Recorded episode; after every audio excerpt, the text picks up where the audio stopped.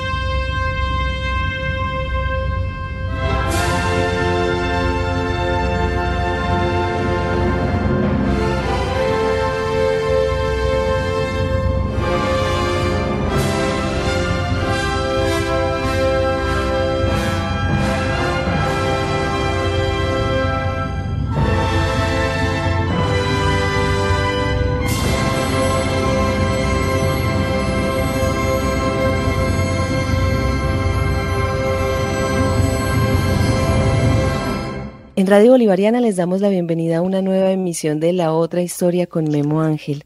Yo soy Alejandra Lopera y en esta temporada estamos hablando sobre por qué es importante leer, por qué es importante leer diferentes tipos de textos y contenidos, profesor. Y en este episodio pues vamos a hablar sobre la filosofía. Y quiero empezar con un extracto de un texto de Antonio Gramsci publicado en 1967, Introducción a la Filosofía de la Praxis, que dice, hay que destruir el prejuicio muy difundido de que la filosofía es algo muy difícil por el hecho de ser la actividad intelectual propia de una determinada categoría de científicos especialistas o de filósofos profesionales y sistemáticos.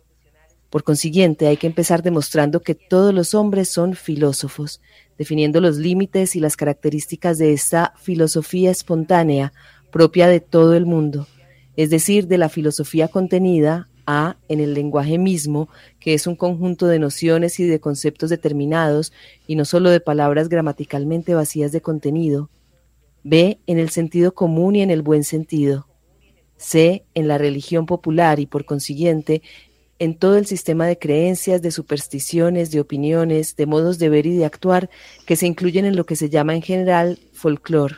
Después de haber demostrado que todos son filósofos, aunque sea a su manera, inconscientemente, porque en la más mínima manifestación de una actividad intelectual cualquiera, el lenguaje se contiene ya una determinada concepción del mundo, se pasa el segundo momento, al momento de la crítica y de la conciencia, es decir, a la cuestión de si es preferible pensar sin tener conciencia crítica de ello, de modo disgregado y ocasional, esto es, participar en una concepción del mundo impuesta mecánicamente por el ambiente exterior y por tanto por uno de los grupos sociales en que todos nos vemos automáticamente inmersos desde nuestra entrada en el mundo consciente, que puede ser el pueblo donde vivimos o la provincia, que puede tener origen en la parroquia y en la actividad intelectual del cura o del viejo patriarca que dicta leyes con su sabiduría, en la mujer que ha heredado la sapiencia de las brujas o en el pequeño intelectual agriado por su propia estupidez y por su impotencia en la acción, o si es preferible elaborar la propia concepción del mundo consciente y críticamente, y en conexión con esta labor del propio cerebro, elegir la propia esfera de actividad, participar activamente en la producción de la historia del mundo, ser guía de uno mismo y no aceptar pasiva y supinamente que nuestra personalidad sea formada desde fuera. Con este texto de Gramsci, profesor, empecemos a hablar sobre por qué es importante leer filosofía. Bienvenido. Bueno, entonces no solamente es importante leer filosofía, sino también filosofar, o sea, hacerse preguntas sobre algo determinado y esto es lo que Gramsci defiende, pues si todos los hombres, lo que incluye a las mujeres, eh, están en capacidad de ser filósofos. La filosofía que arranca en Grecia y es griega, a pesar de que se ha querido buscar filosofías orientales, filosofías africanas, americanas, realmente los griegos logran un avance muy grande en esto que es la filosofía, dándole nombre a esa experiencia de pensar, reflexionar, ponerse de acuerdo, buscar más. Y ellos van a entrar a determinar primero que la filosofía se llama de esa manera porque es filos sofos o filia sofos, lo que quiere decir amigo de la sabiduría, o sea, del aprendizaje que ya no nos lleva a cometer errores.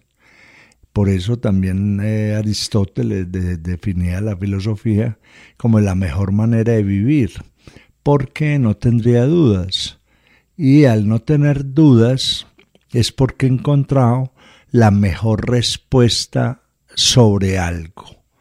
Entonces, si nosotros habláramos de, hombre, ¿para qué sirve la filosofía? Sirve para vivir.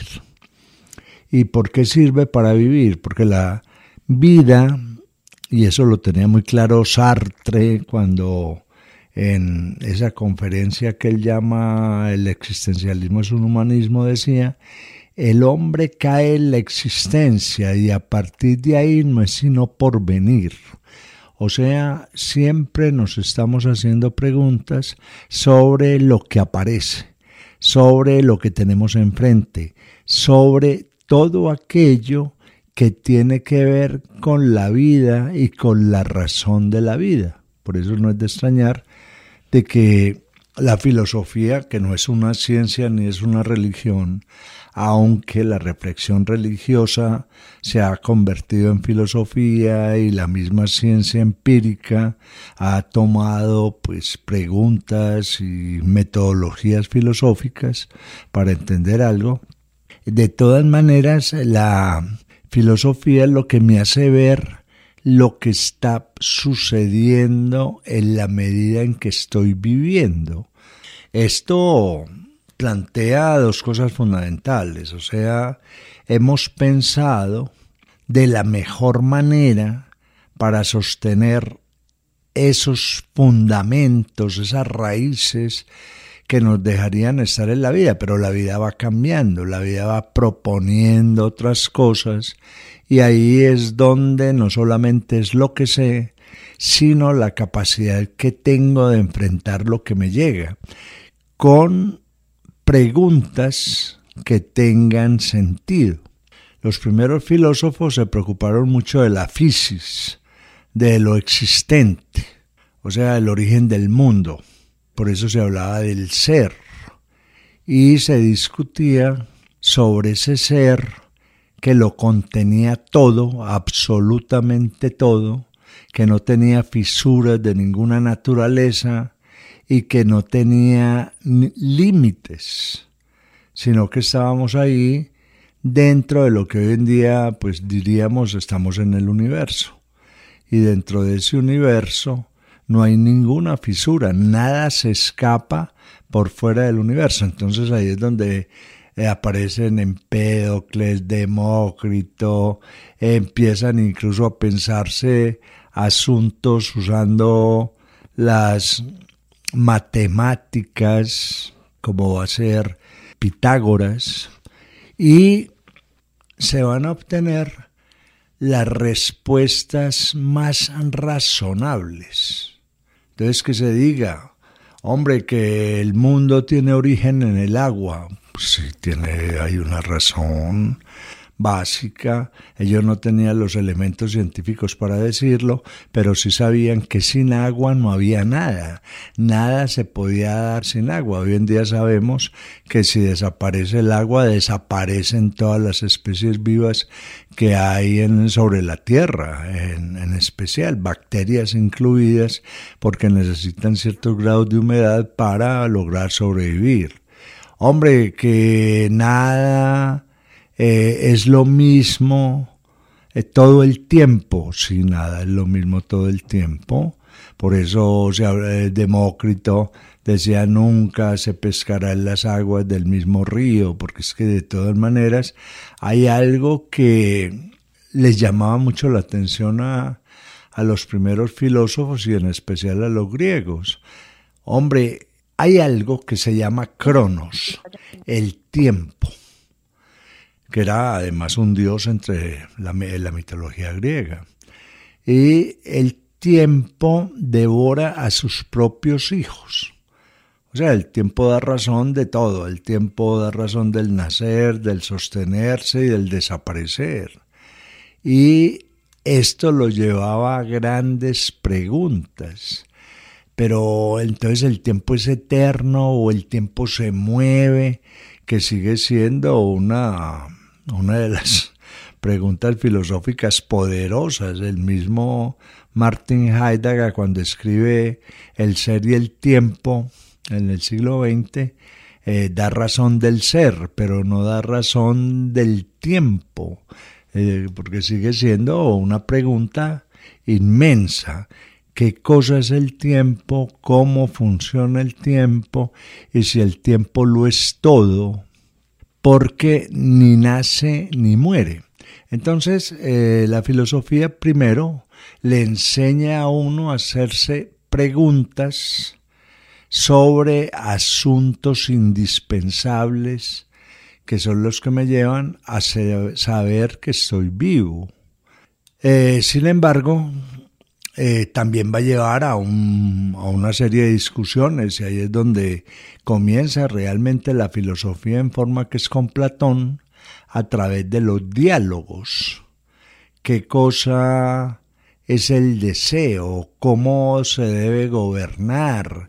qué cosa es el lenguaje, cuál es el origen de las palabras que nosotros estamos usando, porque también se le va a dar a eso un carácter de investigación, eh, podríamos decir, de ciencia empírica para eh, darnos una respuesta a algo que estamos usando. Por eso los diálogos de Platón además que se plantean en términos de diálogos. O sea, no es la reflexión de un solo hombre, sino la reflexión de varios que van a opinar. Por eso eh, entonces se ejecutaban los diálogos en lo que se van a llamar los simposios o los simposiums y el simposio quiere decir banquete. O sea, dialogaban mientras comían. O sea, comer significa que sigo en la vida y que quiero seguir en ella. Por eso las discusiones que va, se van a llevar a cabo los diálogos de Platón son tremendamente profundas, porque es de gente que está viva y quiere seguir viva. Eh, ese modelo que se va a volver el de Platón prácticamente el modelo de la filosofía occidental, que alguien ha dicho que la filosofía occidental simplemente son notas de página a la filosofía de Platón, que planteaba una cosa muy interesante, las ideas. Es una filosofía que se va a llamar el idealismo, pero no es el idealismo, no es ponerse a pensar eh, o, a recordar o a hacer fantasía. El idealismo es tener una idea clara de las cosas y para eso se van a necesitar arquetipos. La palabra es arquetipo de la cosa. O sea, y ese arquetipo o esa cosa es perfecta en sí misma. Por eso el mismo Borges en ese eh, verso tremendo con el que comienza el poema del golem, va a decir, como decía el griego en el cratilo, el arquetipo, es la esencia de la cosa, en la palabra rosa está la rosa y en la palabra Nilo todo el Nilo. Eso es parte del idealismo, o sea, si hay algo es porque sea algo hace parte de, la cosa misma, pero no está terminada. Hay que seguir buscando hasta llegar a su completa perfección. Hoy en día diríamos que el pensamiento de progreso, la idea de progreso es de Platón y por eso se va a llamar después a las religiones posplatónicas, se las va a llamar eh, neoplatónicas porque hay un elemento perfecto que es Dios y hay que llegar hasta Dios. Entonces todo lo, el arquetipo es lo que se plantea como un elemento perfecto, pero hay que llegar a dominarlo completamente y de la mejor manera para que no cometa errores. Hoy en día nos haríamos una pregunta muy interesante con relación a, la palabra tecnología. ¿Hay una tecnología perfecta? ¿Hay una tecnología que no daña el planeta, que no está hecha para dañar a nadie, que siempre nos mejora y que va a estar supeditada al hombre porque es el hombre el que crea esa tecnología? Eso no lo podríamos aplicar hoy en día con las teorías idealistas de Platón. Profesor, usted al principio eh, decía que leer filosofía es importante también porque nos enseña a vivir o nos ayuda también un poco en la vida. Y encontré un poco el, el lado contrario, pero creo que están muy relacionados en un ensayo de Michel de Montaigne que dice, dice Cicerón que filosofar no es otra cosa que disponerse a la muerte Tan verdadero es este principio que el estudio y la contemplación parece que alejan nuestra alma de nosotros y la dan trabajo independiente de la materia, tomando en cierto modo un aprendizaje y semejanza de la muerte, o en otros términos, toda la sabiduría y razonamientos del mundo se concentran en un punto, el de enseñarnos a no tener miedo de morir. Exactamente, ahí, ahí Montaigne tiene pues toda la razón. Si nos hacemos las preguntas correctas, si nos damos las preguntas correctas, morir no es un daño a la vida, es parte de haber vivido, es la conclusión de haber vivido. El mismo Montaigne va a, desarrollar mucho esa idea del tratar de morir sin miedo, porque he logrado entender la totalidad de los elementos que me rodean y yo dentro de esos elementos. Eh, si yo logro entender la entropía, por ejemplo, ¿cierto? todo llega a un final, eh, ¿cómo voy a llegar yo a ese final? que he podido aprovechar a lo largo del vivir para que al llegar al final sea justo que llegue al final. Esa parte es muy bonita y de hecho, los grandes filósofos o toman la muerte o como Spinoza dice, no es de sabios hablar de la muerte, porque todo lo que hacemos es en la vida y todo lo que nos sucede es en la vida. Entonces sí, hay discusiones, pero yo estoy de acuerdo con Montaigne, uno llega a la muerte, que como decía Borges es una fiesta, cuando las preguntas que se ha hecho le sirvieron para vivir y le sirvieron para vivir de tal manera que ya morir es una forma de haber vivido. Entonces, las preguntas que se, se van a hacer, por ejemplo, Heráclito se va a hacer una enorme pregunta, ¿qué cosa es la verdad? Y va a hablar de una especie de de figura que tiene muchos velos y que en la medida en que se va moviendo va perdiendo velos. Eso sería la verdad está siempre cubierta por la mentira. Lo que hay que empezar es a quitarle mentiras, velos, hasta que ya no haya ningún velo que mienta y me encuentro con la verdad. Eso que dice Heráclito también después lo va a plantear muy claramente de René Descartes, Descartes, cuando dice lo primero que vemos de algo es una apariencia. Y hay que empezar el análisis hasta que la apariencia desaparezca para que encontrar algo que ya permita ser definido, diferenciado situado y relacionado, ahí es donde pide la razón. Y aquí hay una cosa muy importante en el desarrollo de la, de la filosofía, porque la, filosofía, les decía ahora, eh, se toma Platón y lo que sigue son notas de página a la filosofía de Platón, pero hay dos cortes radicales en esa filosofía, que es la filosofía de Spinoza y la filosofía de Nietzsche que lograron como zafarse pues de, de la camisa de fuerza que sería Platón.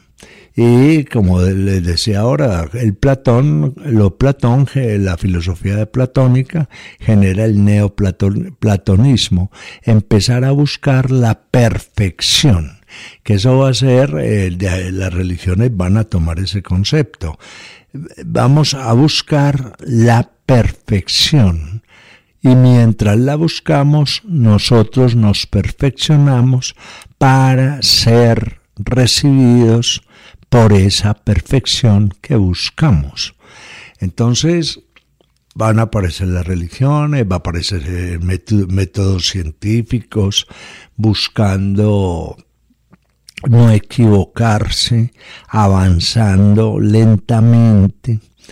Y esa primera filosofía platónica eh, o, que arranca de los griegos va a durar más o menos hasta el siglo XVII, donde las preguntas son sobre el ser, sobre la vida, sobre un elemento que diría yo que es como una, una especie de bodega útil de la filosofía y es que todo lo que ya está probado que sirve lo vamos guardando en este punto determinado. Ese, esa bodeguita se llama la ética, porque también a través de la filosofía se va descubriendo la mejor forma de vivir y los elementos con los que debo contar para que vivir sea una oportunidad única. Entonces, la filosofía hasta el siglo XVII se va a estar preocupando por esto, logrando pues, grandes, grandes eh, ideas, porque es válido, es Platón, es Aristóteles, que sería de nosotros sin Aristóteles, que es el que todo lo clasifica. Hoy hablamos de especies, de géneros. Hay que hablar de Aristóteles. Hoy, hoy en día hablamos de política. Hay que hablar de Aristóteles. O sea, son filósofos que siguen vigentes porque descubren las mejores maneras. Muchas veces, como va a suceder con un, un diálogo de Platón llama la República, de pronto bastante utópicos, pero no son atópicos. Utópico es que no lo hemos encontrado o no hemos encontrado la forma de que eso se cumpla. Atópico es que no existe. Entonces la, la propuesta de la República no es, no es atópica, es utópica. Y empieza toda la filosofía occidental poderosa desde el cristianismo hasta que se llega a la Edad Media, donde aparece la filosofía judía, la filosofía árabe. Entonces eh, alguien dirá, bueno, pero usted no estaba diciendo que eso es propio solo de los griegos. Por ejemplo, Aristóteles llegó a Occidente a través de los árabes, llegó a través de, de los libros de Avicena. Avicena era un médico que escribe el canon, de, eh, un canon de medicina tremendo, pero también trae todas las ideas de Aristóteles a Occidente. Los árabes son grandes traductores. De hecho, eh, en el Oriente se conoció primero la obra de, ya estoy hablando del Medio Oriente, la obra de Aristóteles que en Occidente, que esperar a que Avicena y los filósofos árabes traigan los conceptos aristotélicos que crean la mejor forma de hacerse una pregunta. Sujeto, verbo, predicado. De eso hemos hablado pues en muchos programas. Sujeto, lo que existe. La pregunta me lo hago sobre lo que existe. De lo contrario, ya la pregunta no tiene sentido. La pregunta me la hago sobre la acción. Si no hay acción y quiero hacerme una pregunta sobre la acción, no tiene sentido. Y la pregunta me la hago sobre el predicado, sobre el contexto. Si se carece de contexto, la filosofía pierde fuerza. La pregunta no tiene sentido. Eso lo, van a extraer los, árabe de, un, de un libro de Aristóteles que se llama el Organon, y aprender a vivir de acuerdo con la ciudad, que es otra idea aristotélica, porque la ciudad debe ser un sitio seguro. Al ser un sitio seguro y el bien de la mayoría está sobre el bien particular, ahí ya se puede pensar en orden. Antes no. Eso traigámoslo para los tiempos modernos y vemos el desorden de las ciudades precisamente por eso. Entonces nos vamos a encontrar con Aristóteles, nos vamos a encontrar con un montón de personajes que traducen Aristóteles al hebreo, por eso aparece un gran filósofo judío que se llama Maimónides, donde dice pues vamos a tener que recortar palabras que no nos sirven porque nos están confundiendo para pensar. Eso también lo va a tomar otro filósofo que se llama Guillermo de Ockham. Cuando esté listo algo, cortemos lo que nos sirve para que sea algo, sea eso y no otra cosa. Esa es la famosa navaja de Ockham. Entonces aparece Al-Ghazali, otro un filósofo árabe poderoso, y todos van a, influenciar de alguna manera a uno de los grandes filósofos del cristianismo que se llama Tomás de Aquino.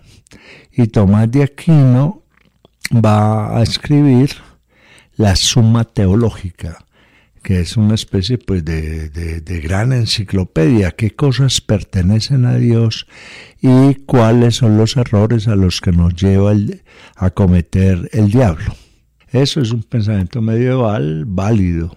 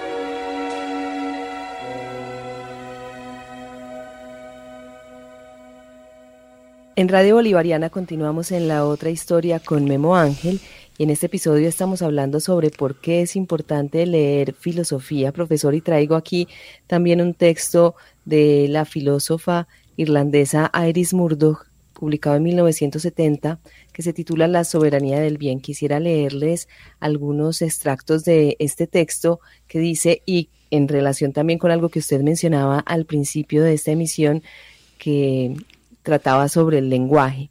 Dice, a menudo la filosofía consiste en encontrar un contexto adecuado en el que decir lo obvio. Las palabras son los símbolos más sutiles que poseemos, y nuestro tejido humano depende de ellas. La naturaleza viva y radical del lenguaje es algo que olvidamos en perjuicio nuestro. Es totalmente engañoso hablar, por ejemplo, de dos culturas, una humano-literaria y otra científica, como si ambas tuviesen el mismo estatus. Solo hay una cultura de la que la ciencia, tan interesante y tan peligrosa, es hoy una parte importante. Pero el aspecto más esencial y fundamental de la cultura es el estudio de la literatura, ya que es una enseñanza sobre cómo retratar y entender las situaciones humanas. Somos hombres y somos agentes morales antes que científicos, y el lugar de la ciencia en la vida humana debe ser discutido con palabras. Esta es la razón por la que es y siempre será más importante saber de Shakespeare que saber de cualquier científico. Y si existe un Shakespeare de la ciencia, su nombre es Aristóteles. Sí, ahí Iris Murdoch pues tiene una enorme razón al decir primero que una de las fuentes grandes de pensamiento es la misma es la literatura de hecho, por eso premian la literatura como en, el Nobel, porque la literatura, cuando está bien hecha, es una serie de preguntas que se hace el autor sobre la vida y el estar vivo en el mundo. O sea, eh, que es un concepto que de alguna forma trabajó Martin Heidegger cuando hablaba del Lebenswelt, eh, vivir en el mundo. Y eso es lo que va a ser la literatura. Y de hecho, siempre hubo,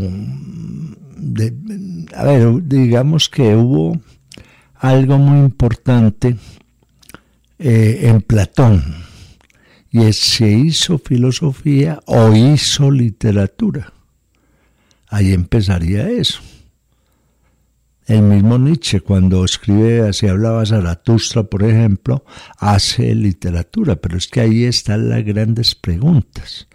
Entonces, eh, y esas grandes preguntas sobre el vivir, sobre el estar en el lugar donde se vive, el estar aquí y ahora, eh, Heidegger también utilizaba un término que era Dasein, eh, ser ahí, porque es la única referencia que tenemos. Al ser aquí en un punto determinado, el mundo gira alrededor de nosotros. Y eso lleva a que no haya varias culturas, sino una sola. De hecho, hay un, pensador alemán que se llama Peter Fischer en un libro que se llama La otra cultura. Y dice, hombre, para todo lo que existe, todo pensamiento que tenemos, toda función que ejecutamos y está registrada, todo eso es cultura escultura, la química, la física, la pintura, el canto, la danza, la termo, la, astronomía, todo eso es cultura, porque estamos usando el lenguaje y el lenguaje es el, compuesto del mundo. Eso lo tiene muy claro también otro filósofo que se llama Ludwig Wittgenstein. Cuando, ¿qué compone el mundo? El lenguaje, palabras, existen lo que está nombrado. Eso es lo que existe. Así sea, y a veces las palabras nombren cosas que no existen.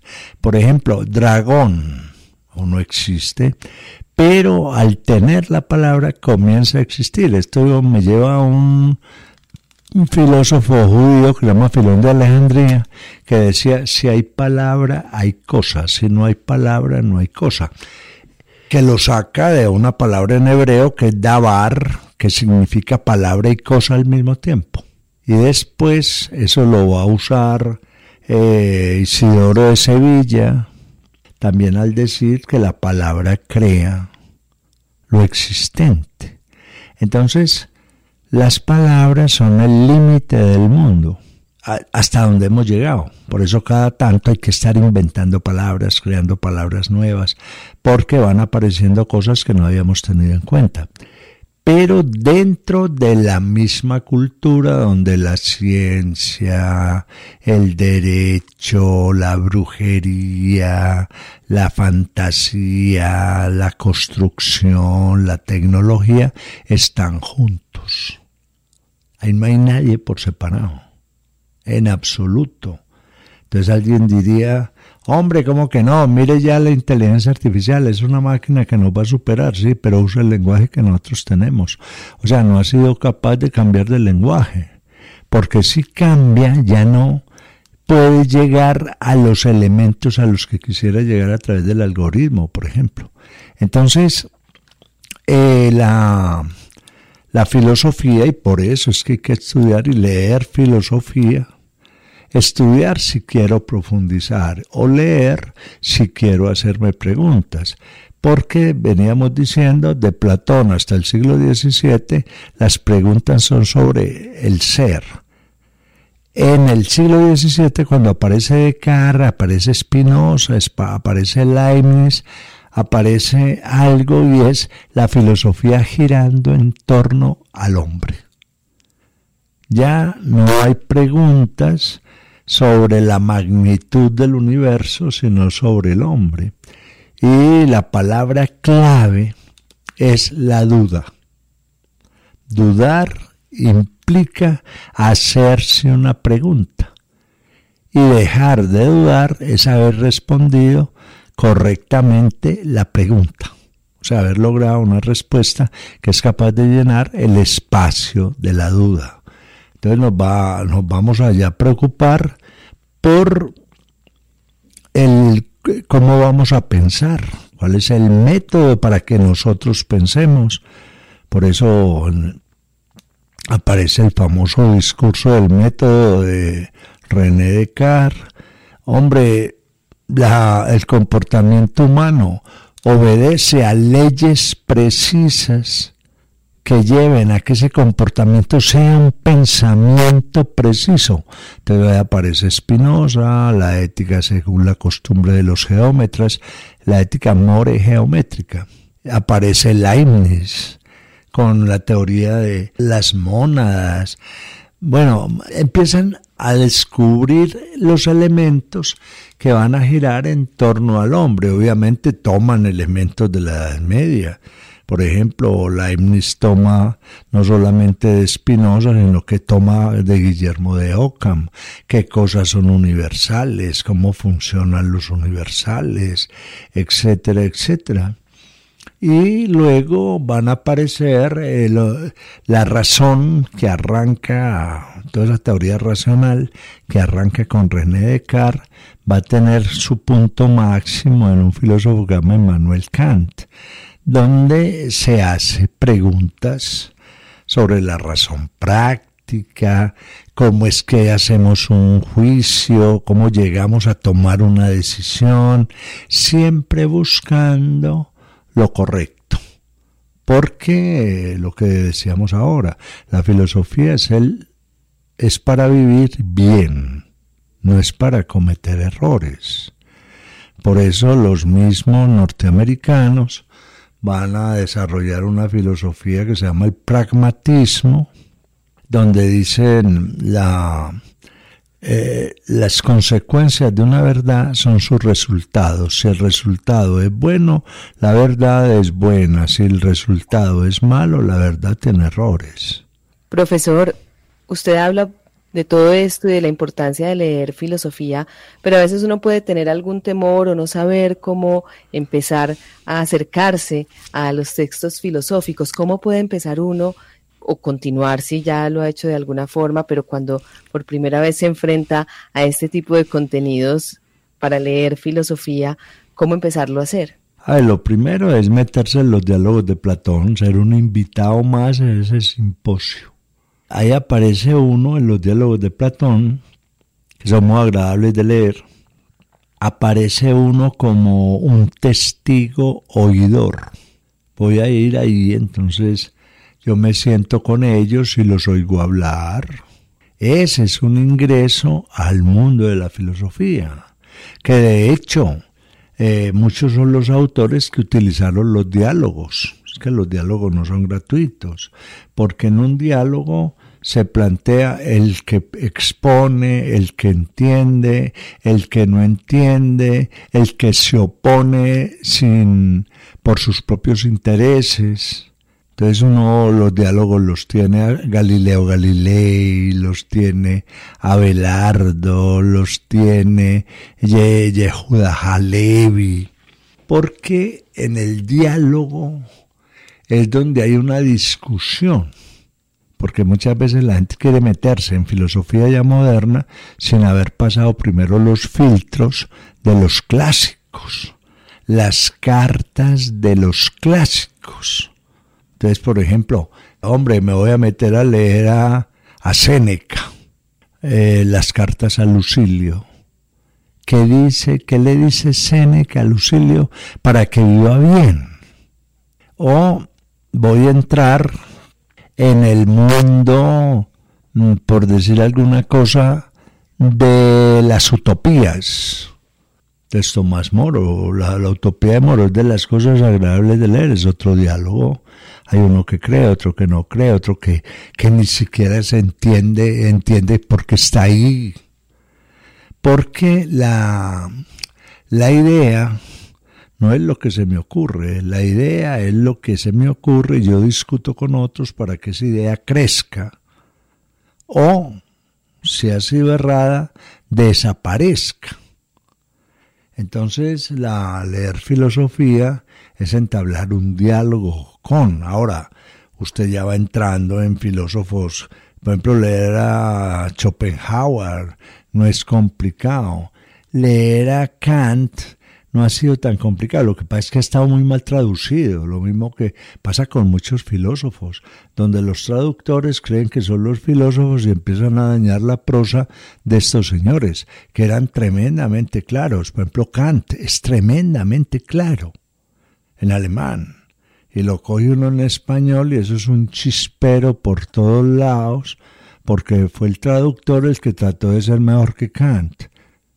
O sea, entonces nos han echado por eso, ¿cierto?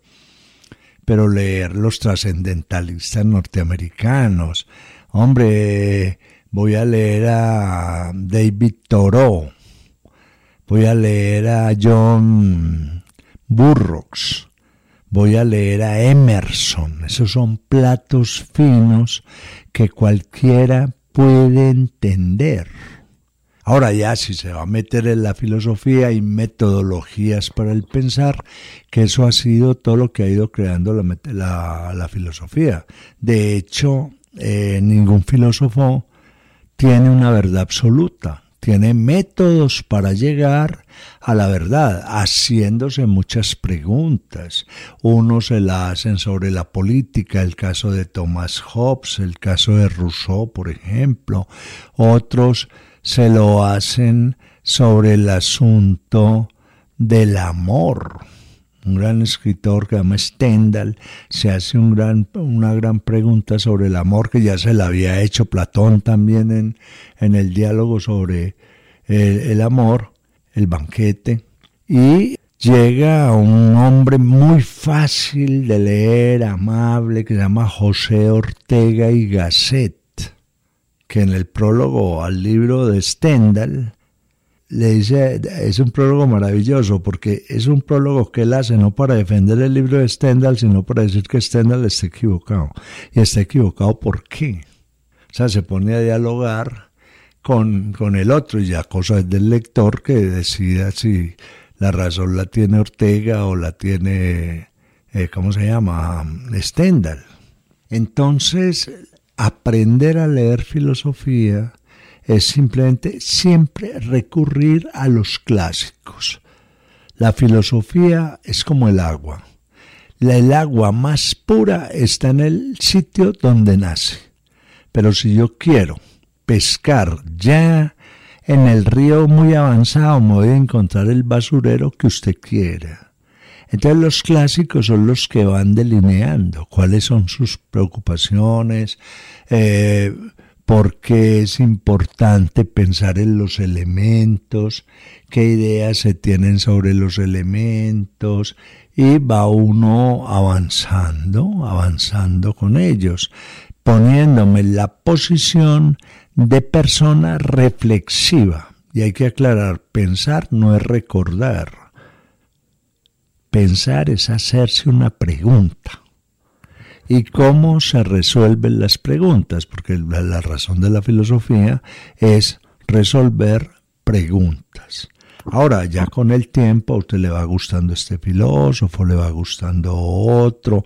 Uno, por ejemplo, eh, entre los existencialistas estaba Sartre, estaba Camus, pero había un existencialista católico que se llamaba Gabriel Marcel que también da razón del existencialismo dentro de su creencia religiosa.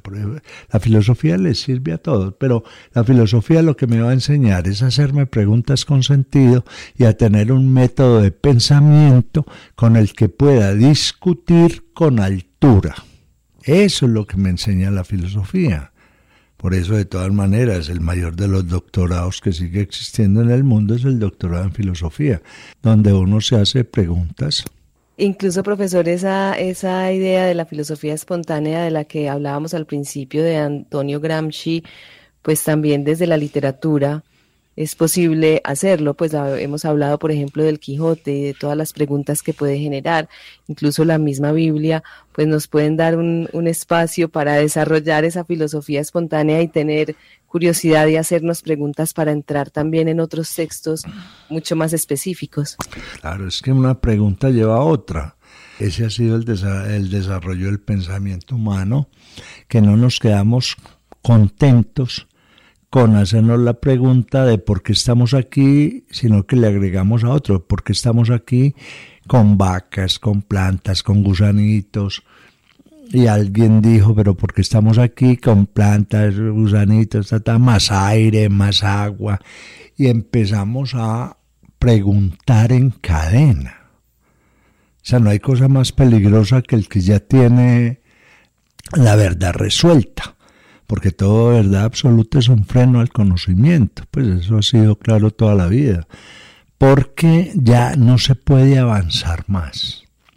Y el hombre y la mujer, pues ya, eh, mientras se hagan preguntas, tendrán otra pregunta. Y si llegamos al límite del universo, donde se acaba el universo, se nos acabaría todo, pero nos queda una pregunta. Entonces, ¿qué hay más allá? ¿Qué es lo que tenemos que descubrir?